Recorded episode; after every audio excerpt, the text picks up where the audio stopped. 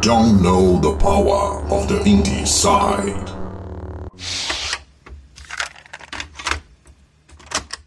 Eu tenho um amigo que fala até assim que sobre o Dota 2 ele diz que se você tá jogando Dota e você tá feliz, provavelmente você tá atrapalhando seu time todo. provavelmente seu time tá te odiando. Cara, isso é uma verdade.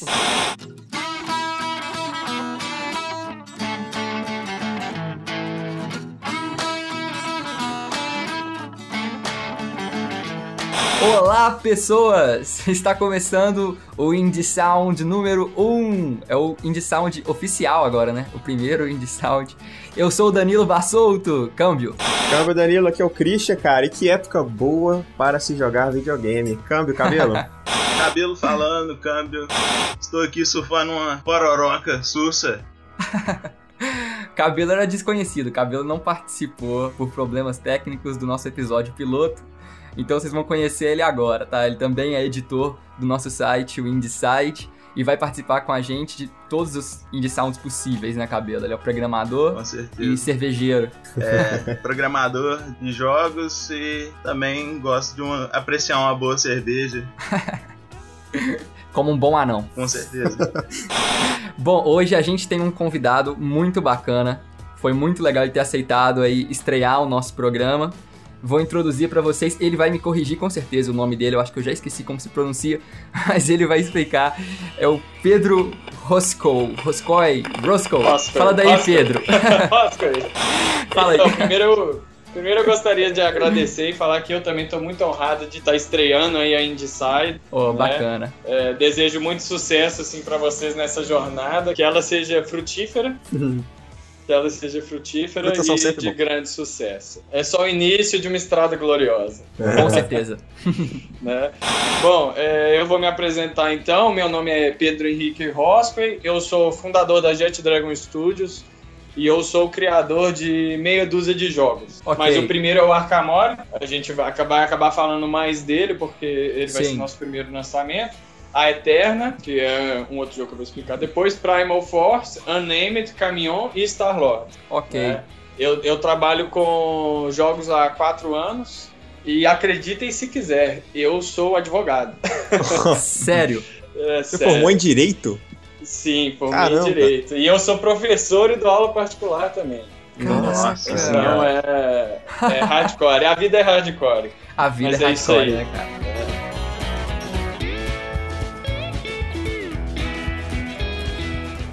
O game design ele é muito de do it yourself, hum, entendeu? O game sim. design ele não tem hoje ele não tem manuais que realmente vão te ensinar a ser um game designer. É mais intuitivo, né? É, existem sim livros, por exemplo, tem um do, do Shell lá, é, Book of Lenses do game design, etc. E tal. Existem vários livros que eles vão te dar aquela aquela base bem base mesmo, sabe? A Theory of Fun, é, né, de Ralph Coster. Exatamente. Então, tipo assim, são livros que vão te dar muito a base do game design. Só que, na minha opinião, a gente só aprende a fazer jogos fazendo jogos. Perfeito. Não tem como se aprender de outra forma. Tipo assim, um livro nunca vai te ensinar a fazer.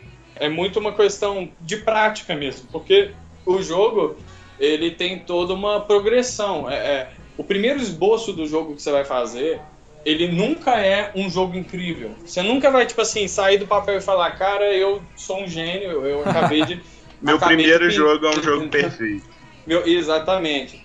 Ele não é. Ele não sai perfeito do forno, né? Sim. Ele, é como se ele saísse uma joia bruta e aí você tem que ir lapidando, lapidando, lapidando, lapidando. E playtestando ele 100 vezes, 200 vezes, 300 vezes, 400 vezes, até que chega uma hora que você começa, inclusive, a dominar criar mecânicas em jogos.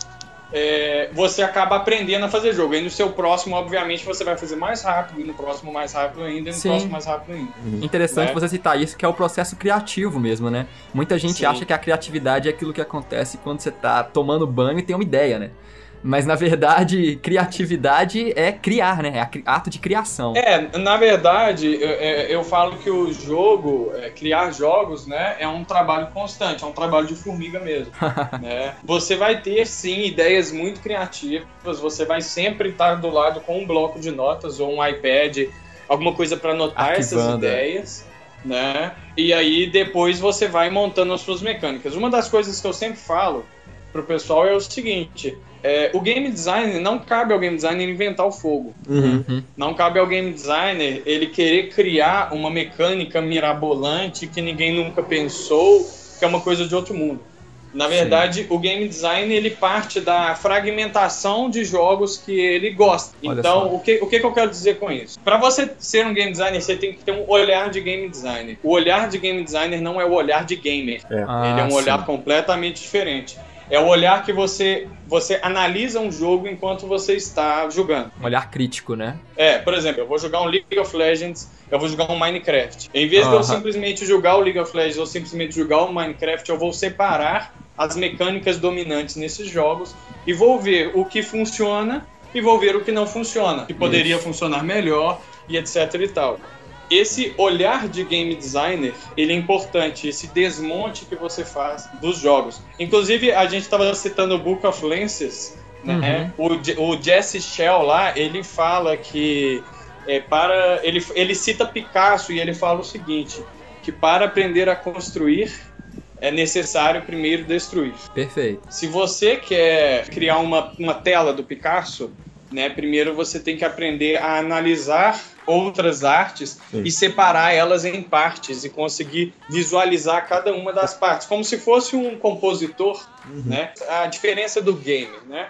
O gamer ele simplesmente vai sentir a sensação do jogo. Por Isso. exemplo, ele vai jogar o Dark Souls, né? Aí ele vai falar: "Porra, cara, que jogo difícil, que jogo foda, e não sei mais o que". Uhum. E eu morro toda hora nessa desgrama, eu tenho que bater nas caixas, porque as caixas vão virar um monstro e me comer, whatever. Aham. É, ele vai ter essa visão de sensação do jogo. Ele vai simplesmente sentir o jogo passando por ele e esse jogo vai entreter ele ou não.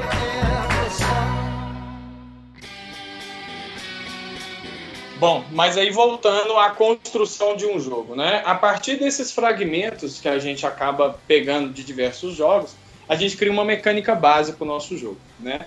A Ok. mecânica base, ela não é o produto final, nem de perto. né? A mecânica base é tipo assim, é, é como se você pegasse um papel branco e julgasse umas tintas, só que você não delimitasse as formas. Entendi. Entendeu? Isso seria uma mecânica base de um jogo. Então, aí a mecânica base ela vai vir cheia de, cheia de erros. sabe? Vai vir um monte de É coisa que natural. não funciona. É natural isso. Vai vir um monte de coisa que não funciona. E a principal característica do game designer é aprender a ouvir.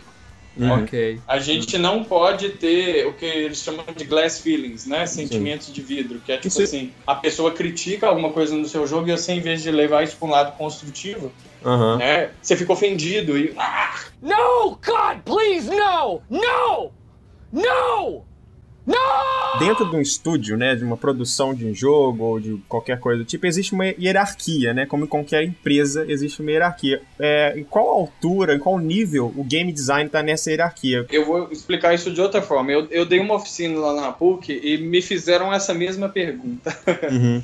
O que que acontece? Na verdade, o game designer, ele além de ser o game designer, normalmente ele é o administrador, Hum. tá? Ele vai definir cada parte do... é, ele vai definir o, o que que cada um precisa de fazer para o jogo fluir. Mas ele não vai fazer isso de forma egoísta.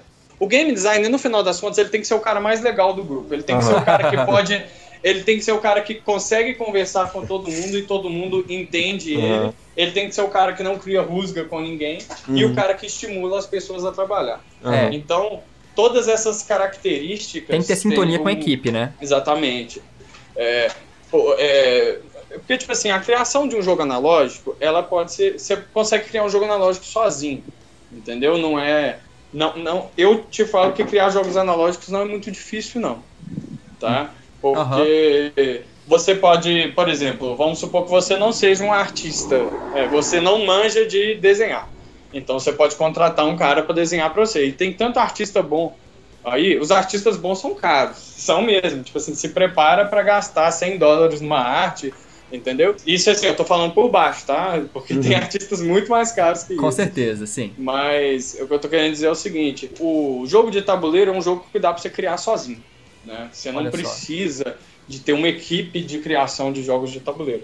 Só que, quando você vai passar pro digital, aí a parada é outra. Porque para você dominar todas as áreas que um jogo digital precisa de desenvolvimento, na boa, é, o meu cérebro explodiria. Tipo assim, eu tenho noção de programação, eu tenho noção de arte, eu tenho, eu, eu sei modelar, é, mas só que o que acontece é o seguinte: é, eu sou muito mais focado na parte artística barra design do que na parte de programação, que é uma parte que fritaria meu cérebro. É, eu sei então, como é. assim, se, Compartilhamos se eu da não. mesma se- dor. é.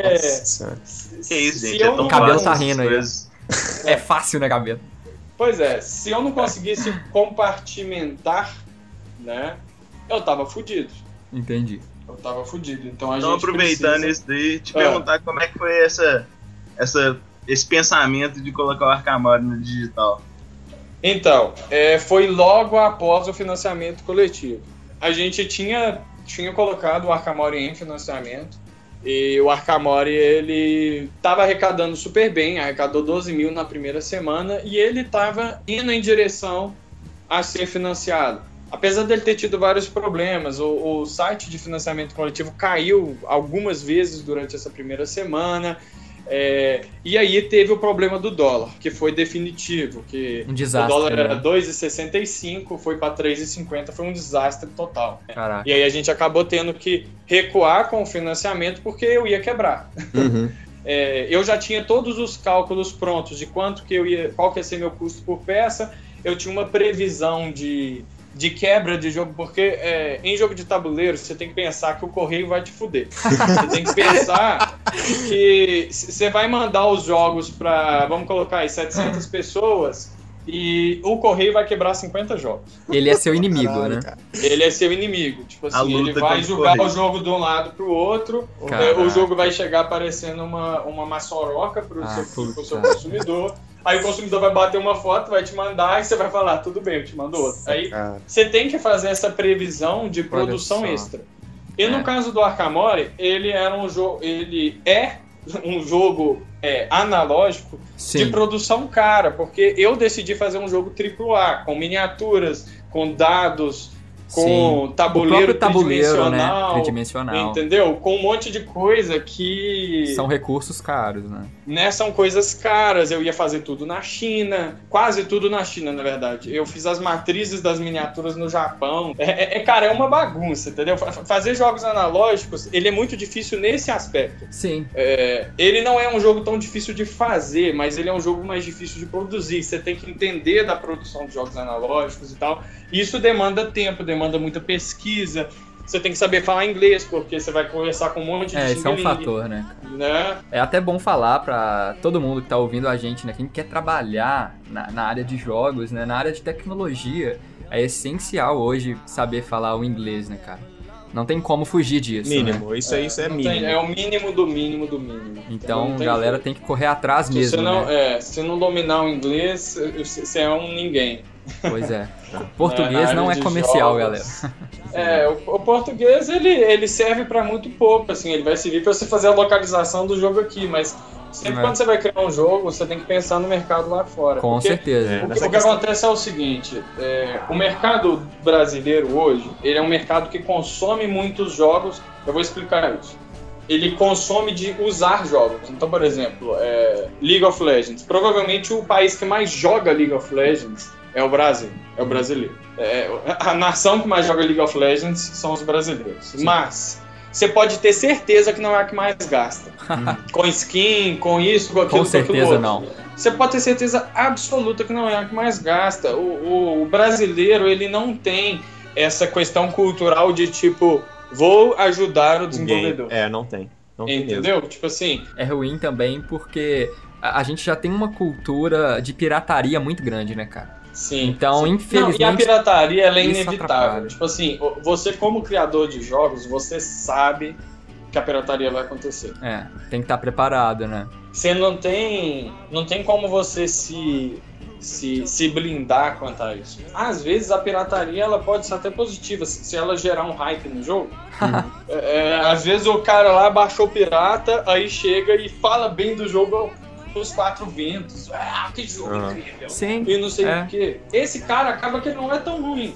Aham. Entendeu? Tipo assim, Verdade. tá ok, ele não tá, me, ele não tá me remunerando como deveria, mas ele tá me remunerando de outra forma. É verdade. né? Ele tá espalhando pros quatro ventos que o meu jogo existe, isso vai chegar, vai acabar chegando num consumidor mais honestinho que vai querer pagar. Uhum. né? Nós, como criadores, sabemos que ela existe, sabemos que ela vai acontecer, e ela existe tanto no analógico quanto no digital. Porque enquanto no digital tem a pirataria do Pirate Bay, Aham. né? A pessoa entra no Pirate Bay, digita o nome do seu jogo e baixa o torrent lá e acha. No analógico tem o que eles chamam de homemade. O que É, é? o isso? jogo feito em casa. Homemade é o seguinte, é um brother vai comprar o seu jogo. Aham. Aí ele vai transformar o seu jogo em PDF. E vai aí ele aqui. vai mandar o seu jogo pra todo Putz. mundo. Nossa, cara. Sério que isso acontece, cara? Mas aqui, nesse cálculo de, de gastos que vocês têm, assim, esse, esse negócio da pirataria tá incluso? Tem como você fazer um, um cálculo, tipo assim, olha, eu vou me fuder tanto na pirataria. Não, na verdade é o seguinte, é, são, é o que a gente chama de consumidor morto, Ah, entendeu? Ele não é realmente um consumidor, entendeu? Ele Sim. não é consumidor de jogos. Não é, o cara não é. que faz homemade, por exemplo, nos jogos analógicos, ele não é consumidor de jogos. Verdade. Eu concordo. O que o criador de jogos pode fazer é fazer igual eu fiz com Arkham fazer um jogo que é difícil de piratear. Se o cara Uhum. piratear, ele vai ter um jogo, ele vai ter um jogo muito pior. Porque Muito como é que ele pior. vai piratear o meu tabuleiro? É, Aí se ele for piratear o meu tabuleiro, ele vai ter que fazer uma unidade desse tabuleiro, vai sair o olho da cara, hum. Com certeza. entendeu? Fica mais Ele não caro vai ter- comprar. Ele não vai ter miniatura no jogo dele, porque sinceramente, se ele for duplicar as minhas miniaturas na resina, ele vai se fuder, vai sair muito mais caro do que ele comprar o jogo. Então, o que você pode fazer como criador é fazer o cara, fazer não valer a pena a pirataria. Sim, com certeza. É, você não pode xingar o cara que pirateia, mas você pode dificultar a vida dele a ponto dele falar assim, não, esse jogo aqui vale a pena comprar porque tem componentes muito bonitos, etc e tal, a qualidade é muito boa, e se eu fizer um homemade não vai ficar desse jeito. É, falou tudo, cara. Agora, Isso tem mesmo. uns caras que são ninjas do homemade também, entendeu? Tem uns caras, velho, que eles fazem um jogo homemade que você olha e fala assim, mano, parece o original, por que bosta você não comprou o original? Porque o cara, por exemplo, o jogo custa 150 reais. Aí Aham. o cara faz um homemade e ele gasta 90. Nossa. Entendeu? Aí tem que ser um hobby do cara criar o jogo, porque não tem condição, né, cara? Aí, o cara pois gasta muito é, tempo, mas né? é um hobby. Acaba que é um hobby. Acaba porque que o cara é, né? fica uma semana. Ele fica uma eu semana. quero construir o meu. Arkamori. Eu quero, con- é, eu quero construir o meu jogo de tabuleiro.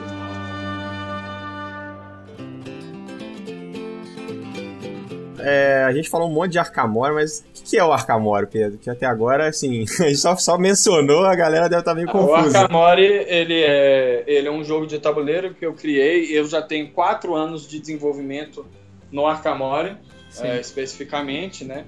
Ele é um jogo de sobrevivência, estratégia e combate. Ele tem aspectos de crafting de itens, né? Que seria... Não existe uma palavra em português exata para falar crafting, mas Verdade. seria construção de itens, né? E ele tem uma progressão de personagens. Arkamori é o nome de uma ilha que existe em um universo que eu criei. Então todos os meus jogos, sem exceção, fazem parte desse universo. Olha só. Tá? É, é, beleza. tipo assim, a gente tem, é, a gente tem um mapa, eu tenho um mapa cartográfico do mundo. Olha que, Que bacana, cara. Que bacana. Os jogos têm um de- crossover, né? Isso, todos fazem crossover entre si. Que maneiro. né? Eu, eu Maneiro acho, eu, eu gosto disso. é. Muito legal. Aí o Akamori ele é uma ilha. Nesse então universo. vocês imaginam, é tipo um universo gigante e tem uma ilhazinha lá que chama Akamori. E ele, esse, esse mundo, né? Falando um pouco do mundo, ele tem raças totalmente diferentes das nossas raças, né? Mas no caso de Arkamori, igual eu tinha citado, ele tá mais. ele é focado nos trolls. Aí eu vou explicar isso. O que que é Arkamori? Arkamori é uma ilha de apostas. E essa ilha de apostas é comandada por um humano que chama Tanak, que é um grandíssimo filho da puta. Ele odeia trolls de todos os tipos. É como se ele, tipo assim, falasse, trolls são malditos. É um genocida, maluco. Então, tipo assim, é, ele, ele é tipo um ala Hitler mesmo. Meu Deus. É como se Ele- fosse Hitler com judeus, ele é com trolls. Donald Trump com os mexicanos. É, tipo isso. Então, o que ele faz é o seguinte: ele entra com a, com a trupe lá dele nesses lugares onde tem as tribos dos trolls, porque os trolls eles são extremamente tribais, assim. Uhum. Então eles vivem como se fossem povoadinhos e tal. Eles não Legal. costumam a levantar grandes muralhas igual os humanos levantam, porque os humanos nesse mundo são mais feudais. Entendi. E os trolls, eles são mais de. Eles que fazem as vilas, etc. Então, eles são- é como se eles fossem índios. Dessa Entendi. forma. Que legal. Né? São mais exóticos, né? É, e aí o que que os. O que que esse Tanak faz? Ele leva lá os mercenários dele, os contratados dele, e entra na floresta de Marfim, nos picos nevados, que são alguns lugares onde tem maior concentração de trolls, né? E eles pegam esses trolls e colocam esses trolls em caçambas, etc e tal, e levam para Arcamora. Inclusive, uma das personagens de Arcamora, ela é uma princesa troll. Mas aí o que acontece é o seguinte, esses trolls são levados para Arcamora, e Arcamora é como se fosse uma grande ilha de gladiadores. Então, esses trolls, eles vão se matar nessas grandes arenas, e a galera vai apostar. Uhum. Então, vem gente do mundo inteiro, apostadores, ricos, etc e tal, apostar como se fosse cavalo de corrida mesmo, como se Uhum. fosse gladiador romano. Aí o resto da história eu não vou fazer spoiler dela, Ah, mas mas te- tem história pra frente, pra depois de Akamora, inclusive tem outros jogos que continuam a história. Ah, Eu já tô ansioso pra jogar, cara. Eu conheci o Arcamore com o Danilo aí no Mind, aqui em Belo Horizonte, e, cara, a gente viu a versão é, que tá em, em produção ainda, né? A versão digital e a versão de Isso. tabuleiro, cara, que tá, assim, maravilhoso. Né, a gente vai estar deixando aí na, na- no nosso post aí no site algumas imagens aí que o Pedro vai estar descrição. disponibilizando aí na descrição. Pra você estar dando uma olhadinha aí no desenvolvimento do jogo, cara, que tá sensacional. E, é. cara, estamos ansiosos pra jogar. A gente não jogou ainda, tá? A gente tá aprendendo aqui com a galera. O Pedro tá explicando pra gente, mas futuramente a gente tem um projetinho aí, a gente vai falar mais tarde sobre ele, que a gente vai estar jogando esse jogo e mostrando pra vocês.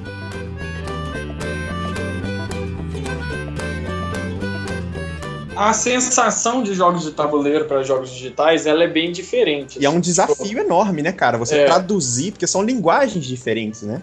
Sim, na verdade, é, eu vou te.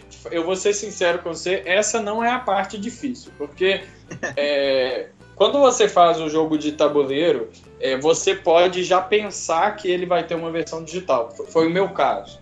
Entendeu? legal, você Eu já pensando nisso. já construí o jogo de tabuleiro pensando nisso. Então, desde o princípio, eu tinha, eu almejava isso. Então, ah, sim. existem, existem algumas mecânicas que não funcionam bem de forma digital, né? Então, por exemplo, o Magic não foi feito pensando em jogos digitais, até porque a época que ele foi feito Uhum. não tinha a menor condição. O Hearthstone já é feito pensando em, já é feito para ser digital. Eu quando fui criar o Arkamori, eu tive essa essa sensibilidade de pensar assim, esse jogo pode se tornar digital. Então, Bacana. Pedro, Oi. Você explicou a história, você explicou é, o, o estilo do jogo, mas eu queria entender assim, ele é um jogo de cartas, ele é um jogo de RPG de cartas, sabe? Em, em que categoria ele se encaixa? Vamos lá. Ele é um board game, ele é um jogo de tabuleiro. Uhum. Ele não pode ser considerado um jogo de cartas, porque ele não. é, as cartas são usadas como acessório para Dentro do tabuleiro, para o ali. jogador, mas elas não são o principal componente. Sim, Elas são mais como se fosse um componente informativo. são mais componentes É. do jogo. Por exemplo, eu poderia transformar as cartas do Arkham em fichas, Hum, entendeu? E continuaria sendo o mesmo jogo. entendi. Porque ele não tem a questão de, tipo assim, cartas na mão. As cartas elas vão ficar na mesa.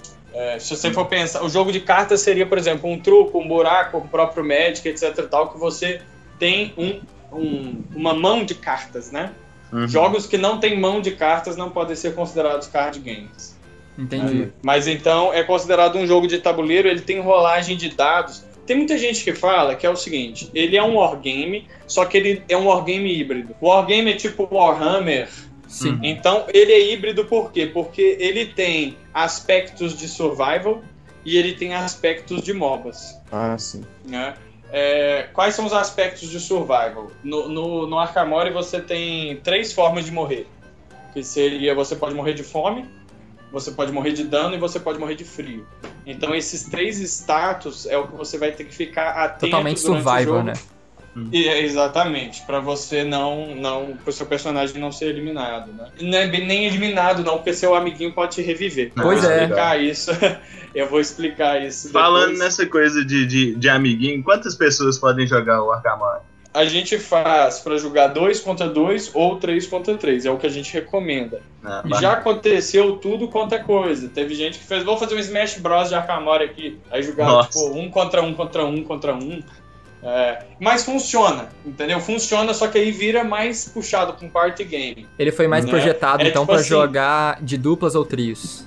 de duplas ou trios. Porque, na verdade, quando você coloca si por si, vai acontecer invariavelmente o complô. É. entendeu? Aham. Tipo, ah, vamos, vamos nós três matar aquele Vamos brother juntar. A panelinha. Vamos juntar naquele brother ali. Então, é, isso aí fica com aspectos de jogo festa, né? Vira Game Chama of Thrones. game. É,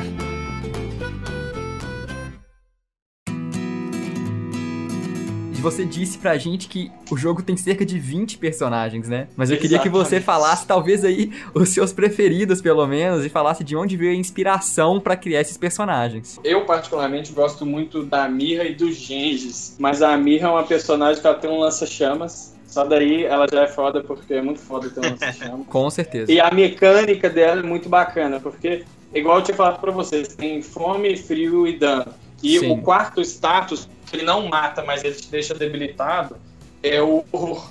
Entendeu? Ele, é, ele é um quarto Horror. status que, tipo assim, é horror. Ele vai te. É como se você ficasse. É, você fica bem debilitado se uma pessoa te causar horror suficiente, o seu personagem vai ficar bem fraquinho. E isso às vezes é melhor do que matar o personagem. Porque um Olha personagem morto ele pode ser revivido. Uhum. né? Um personagem debilitado, você pode é, debilitar um personagem e aí planejar de forma que você mate os dois no mesmo turno. E aí ninguém vai reviver. Uhum.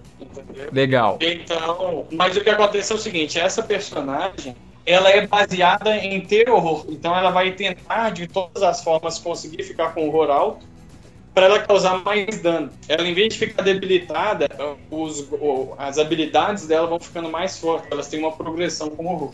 Que legal. O outro personagem é o Gengis, que ele é quase que uma preferência nacional, assim. Olha só. Porque faz todo sucesso. mundo curte ele. Todo, inclusive, vocês falaram de um cara que tinha feito fanart com a gente, ele fez do Gengis, inclusive. Olha, bacana. A gente vai pôr a fanart também aí no link na descrição. Ficou É. muito bacana. Caraca. Pois é. Como que é o Genghis? É, o Gengis, ele tem um macaco, pra comer, você tem um pet. né?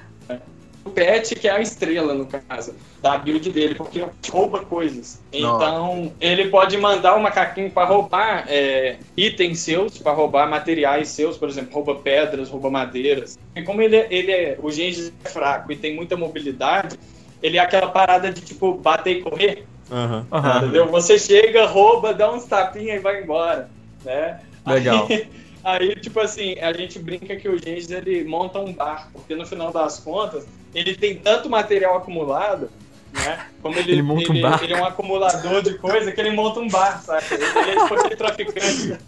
Como assim ele monta Ele é bar? tipo aquele traficante que abre a jaqueta, Ah, entendeu? Ele tem tipo um monte de coisa na Outros jaqueta. materiais. que legal, cara. E de Então, onde veio a inspiração desses personagens? Foi você que criou?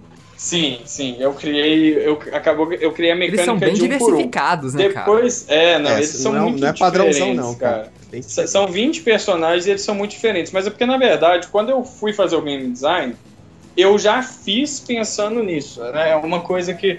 Porque é, um jogo que você. Quando a gente vai começar o game design de um jogo, a gente pensa assim. Quantas variáveis que eu vou colocar nesse jogo? É, se eu colocar poucas variáveis, eu vou ter uma limitação até de expansão do jogo. Tipo, Entendi. vai chegar uma hora que eu já explorei todas as possibilidades daquele jogo e eu, eu, eu exauri o jogo. Olha Então, aí o que, que eu fiz? Eu explorei a questão dessas variáveis, eu coloquei Aham. diversas variáveis no jogo, né? É, três condições de morte, ainda tem o horror, é, tem vários status prejudiciais, vários status benéficos. Então, acaba. O, o, o tabuleiro em si, ele tem many, many, many fatores. Então, acaba que é, por, ter, é, por ser muito robusto quanto às variáveis do jogo, cabe 20 personagens, mas caberia 50. Uhum. Olha Entendeu? só, que legal. E uma coisa que a gente ouvia falar muito lá no Mind, quando a gente conheceu o jogo, até do pessoal que jogou também, não só dos desenvolvedores, é que cada partida no Arkamori tem uma possibilidade enorme de ser extremamente diferente da anterior, né? Isso se deve à quantidade de personagens, você diria? Ou à mecânica do Hum, jogo? Ou não, todas essas combinações? O personagem, ele, tem- ele vai ter a carta do personagem, que vai ter uma habilidade de assinatura, tá? Uhum. Que, é, que é especificamente dele. Uma e esse personagem vai passiva. ser. É, é- não é passiva, ela é assinatura. Porque a passiva tipo- seria que acontece independente do que você quer. Ok. A assinatura porque ela é uma habilidade que você vai gastar pontos de experiência para ativar ela. Tipo Aham. ult, né, dos MOBAs. E- é, é como se fosse um, um, um- buff, um bust que você vai dar em Entendi. você. Aí cada personagem você- tem uma habilidade de assinatura. Isso. E você vai encaixar três habilidades nesse personagem formando a sua build. Só que essas três habilidades são habilidades dentro do pack do personagem. Uhum. Então, por exemplo, é, são 12 habilidades por personagem. é, você pode jogar com o Zorak de muitas maneiras diferentes, combinando de 3 em 3. Você cria a build mesmo do Você personagem. criar né? a build Herói. do personagem. é. Hum. E isso é uma coisa que deu muito certo. Deu muito certo, porque, é, primeiro, ela é uma forma de, de o, o cara não saber como que você vai jogar olhando pra, pra força do seu personagem. Tipo, ele não fala assim, ah, o Zorak joga sempre do mesmo jeito. Não, o Zorak joga de vários jeitos diferentes. Ele se adapta à preferência do jogador, né? Exatamente, se adapta à legal, preferência do cara. jogador. Nossa, E isso, é demais. dá. Isso é um dos fatores que dá va- variedade para o jogo. O outro Muito fator é o legal. seguinte: o tabuleiro ele é modular. É, Vocês já, vocês já ouviram falar de Tetris, né? Sim.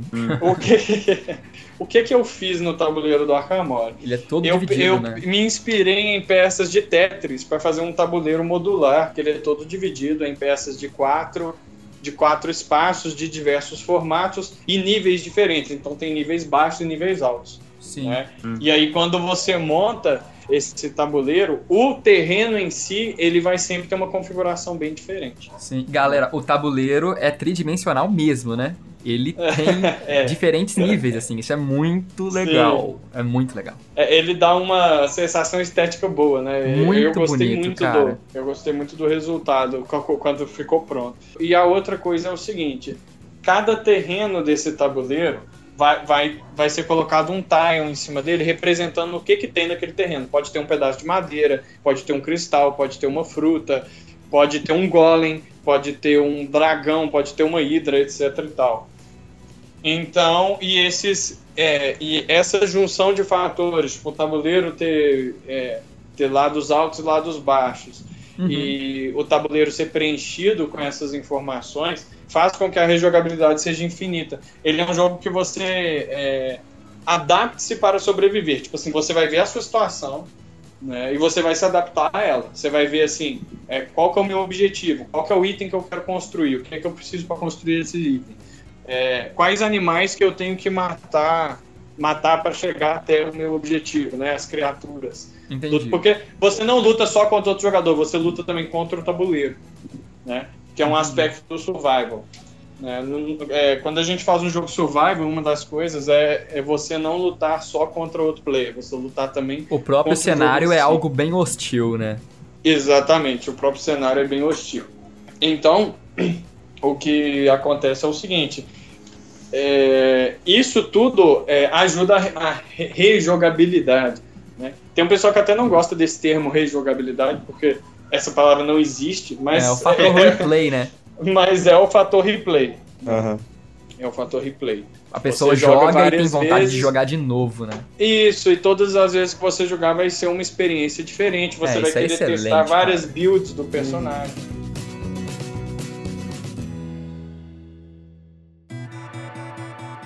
Ô Pedro, aí agora eu queria saber, é, queria saber de você como que tá sendo a receptividade dessas pessoas aí que seguram o jogo lá que a gente não conseguiu jogar, porque tinha gente demais jogando, porque a É. galera sai em êxtase, né, cara? Cara, tipo assim, é aprovação de 100%, assim. Tipo, a Que galera foda. gosta muito do jogo e tal. E isso é um, é igual eu te falei, é um trabalho de formiga. Não era assim. É, eu vou te falar assim, quando eu comecei a levar o jogo pra playtest, era uma receptividade, tipo, muito parcial, assim. O que aconteceu é o seguinte, o game design, ele vai evoluindo. Eu falo que quando você cria um jogo, é como se você tivesse acabado de ter um filho, tá? Você criou um jogo, ele é um filhinho. Uhum. Mas ele é, ele é tipo assim, ele é como se fosse o Benjamin Button, saca? Ele é bem feio, entendeu? Uhum. E ele Sim. tem problema pulmonar. Ele é bem bad vibe. E aí, o que você vai fazendo é o seguinte: você vai cuidando dele, etc e tal, e ele vai rejuvenescendo, rejuvenescendo até virar o Brad Pitt. Então, Foda. é, é- é tipo assim, você vai Faz transformando ele num, num, num jogo bom, né? De tempos em tempos, e aí O chega uma jogo cresce mesmo, né, com o tempo. o jogo cresce, ele é uma, uma criatura em expansão. Aí Entendi. chega uma hora que que você não tem mais para onde crescer o jogo. Que o jogo você fala assim, olha, a fórmula do jogo está perfeita, eu não, eu não posso mais mexer nele. Quando você fizer 60 playtests, nos 60 playtests todo mundo elogiar seu jogo, significa que o jogo tá bom. Que legal. Entendeu? Aham. É, significa que, tipo. E, e não é. Não, e não é tipo elogiar mais ou menos, é elogiar mesmo. É falar, cara, que jogo massa e tal. É das coisas que eu mais gosto de escutar. Assim. Aí fala, que jogo massa e tal, não sei o que. E eu fico me sentindo, tipo, o pai que criou o filho bem, sabe? Aham. Legal. O pai que criou, entendeu? O pai do Barack Obama, saca? Aham. Então, é. Então a gente acaba Foda. tendo essa sensação. É uma das melhores sensações do mundo, assim. Que bacana, E cara. aí, é, e aí você acaba falando assim, a fórmula do jogo está pronta. Agora o que, que eu posso fazer? Expandir a dentro da fórmula. Que seria criar mais personagens, criar mais conteúdo, não é, sempre tomando cuidado para não é, destruir o que já foi criado, para não criar nenhum desbalanço, etc.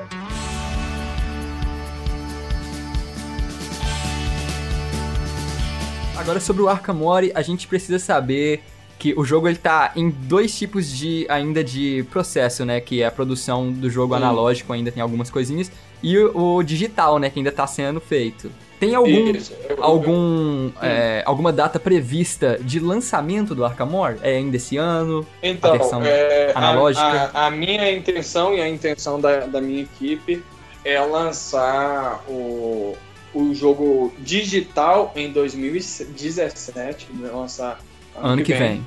Entendi. É, ano que vem. E lançar o jogo analógico também ano que vem, contando talvez com uma diminuição do dólar. Ah, tá todo mundo rezando pra Contando isso, cara. talvez É uma É, corrente de eu oração tô- infinita.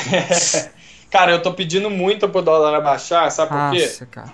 É, porque o que que acontece? Eu não quero tornar o jogo incomprável para brasileiro. É. né? Então, o que acontece é o seguinte: eu pretendo lançar o Arkamori com um dólar mais ameno. Porque eu não quero, tipo assim, vender só pra gringo, saca? eu Com quero certeza. vender pra galera daqui. Isso. Entendeu?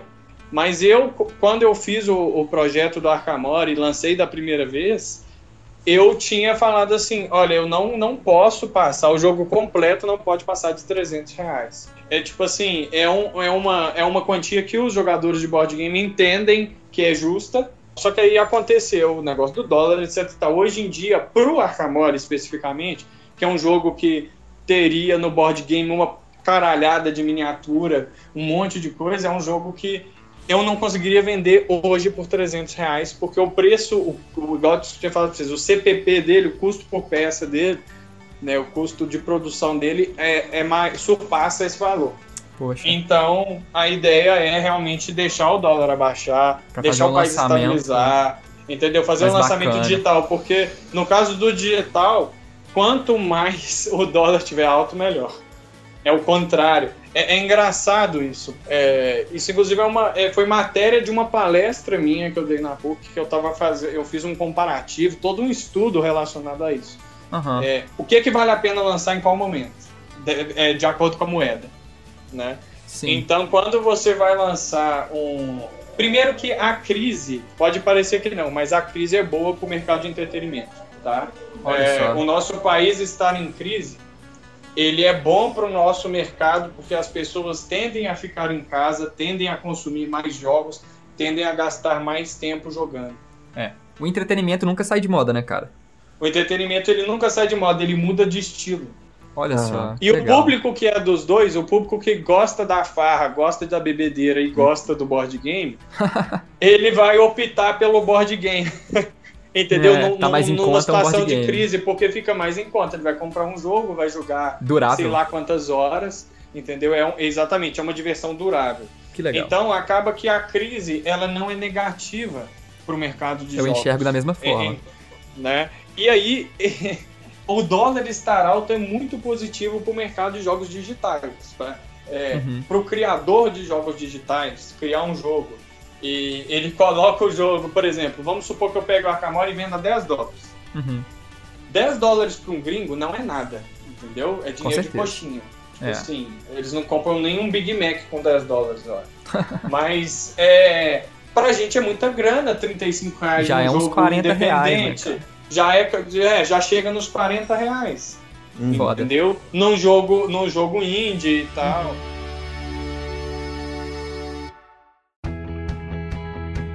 Legal. Ô Pedro, e agora, pra gente finalizar, eu já, já falou aí do estúdio, eu queria saber quais são, então, é, os projetos futuros do seu estúdio, porque o Arkamore em específico, a gente sabe que ele tá sendo feito pela junção de dois estúdios, né? Que é a Jet Dragon Isso. e Isso, a Stardust. É, Então, quais seriam agora os planos futuros que podem ser Então, revelados aí pra galera? é, a Jet Dragon e Stardust, nós estamos fazendo em conjunto três jogos, né? Aham. que é o, o Arkamori, é o Primal Force e o Unnamed. É, o, o Arkamori é o jogo que vocês viram, o Primal Force é um hack and slash para mobile, Uhum. tá?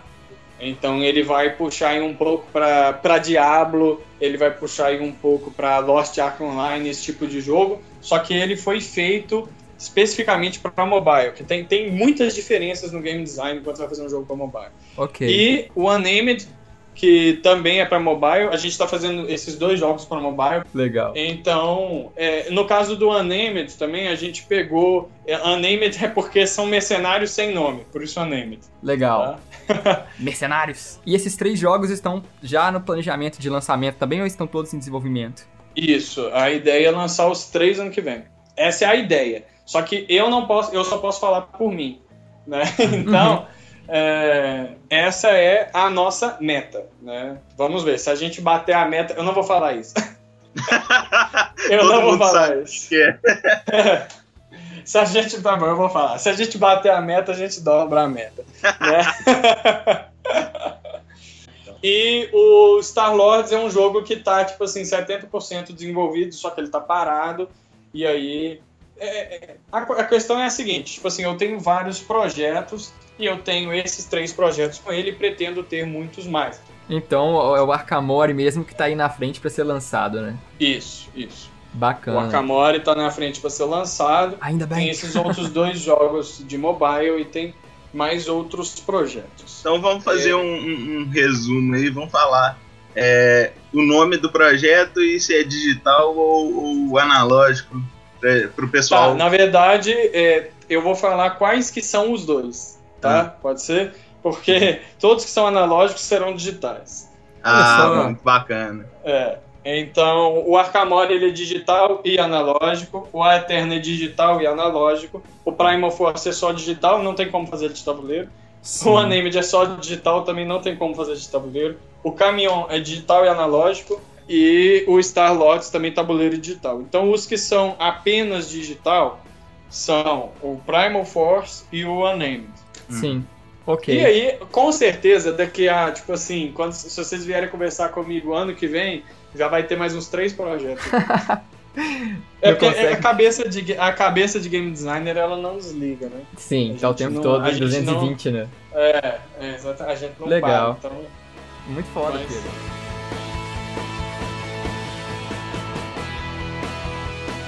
Como que a galera pode ir agora aos contatos, né? A galera vai encontrar você onde? Qual é o seu e-mail? E-mail Então, do seu eu estúdio? tenho hoje 3 mil amigos no Facebook e eu aceito todo mundo que me adiciona. Legal. Manda, né, porque eu acho que é importante a gente ficar perto do nosso público. É verdade. né? E quando eu tiver com o perfil lotado, eu crio outro. Entendeu? Legal. É, eu então, acho Facebook mesmo. É, eu acho. Pode me procurar no Facebook. Eu posso demorar para responder, mas eu normalmente respondo. Aham. né? Posso demorar, mas eu respondo. E Aham. tem as páginas dos projetos, né? Tem a Jet Dragon tem Instagram. é, a gente tem a, a- própria Stardust também tem o Instagram deles. Página no É, Facebook, né? A gente tem páginas no Facebook. Tem a página da Jet Dragon, a página da Stardust, a página dos jogos, a página do Arcamore, Ah, Eterno. perfeito. Ali todo né? mundo já encontra as Então- informações, né? Isso, isso. A gente vai postando, tipo assim, a gente vai no evento, aí a gente posta umas fotinhas do evento, Bacana. né? É isso aí mesmo, cara. Eu acho que agora já deu pra galera conhecer por alto também o Arkamori, que é um jogo muito profundo, mas com certeza deu pra galera se interessar por ele, né? Pelo menos um Sim. pouquinho do tanto que a gente se impressionou quando a gente viu ele ao vivo lá. Então agora é acompanhar, né? Interessante pra essa galera que tá escutando é procurar saber. Né? Porque a gente tem material, no, igual eu te falei, nas páginas eu posso mostrar coisas, é, tem vídeos na internet também é, mostrando muita coisa, é, até palestras que eu dei, etc. Tal. Então, assim, dá pra galera é, entender bastante do jogo. E sem falar que a gente já está combinado, né? Eu já vou, já vou falar aqui, porque Pode aí falar. todos os eventos são de prova. A gente está combinado de fazer um gameplay, Oh, né? Com muito Então, prazer. Estreando É. o canal nosso. Vamos de- estrear a parte do gameplay, porque aí, aí os, a galera vai conhecer Compreende o jogo melhor o jogo, com certeza. 100%, né? Porque a melhor coisa que tem é isso, cara. Você comprar um jogo sabendo que você vai curtir ele. Ah, muito legal, É, cara. Foda, cara. É, Não, então, Bacana. novamente, muito obrigado, viu, Pedro, por ter aceitado o nosso convite. eu que agradeço. E é isso aí, galera. Sigam é, a Jet Dragons, né? A Stardust. Adicionem o Pedro como amigo no Facebook. e é isso, podem contar com a gente também. O nosso e-mail de contato é contato.indiesite.gmail.com Tá tudo no link aí na descrição. Então podem contar com a gente também. Eu espero que vocês tenham gostado. E eu acho que hoje a lição mais valiosa que a gente aprendeu é que se você joga Dota e você tá feliz, o seu time não tá feliz com você. Provavelmente Tá errado. eles se odeiam.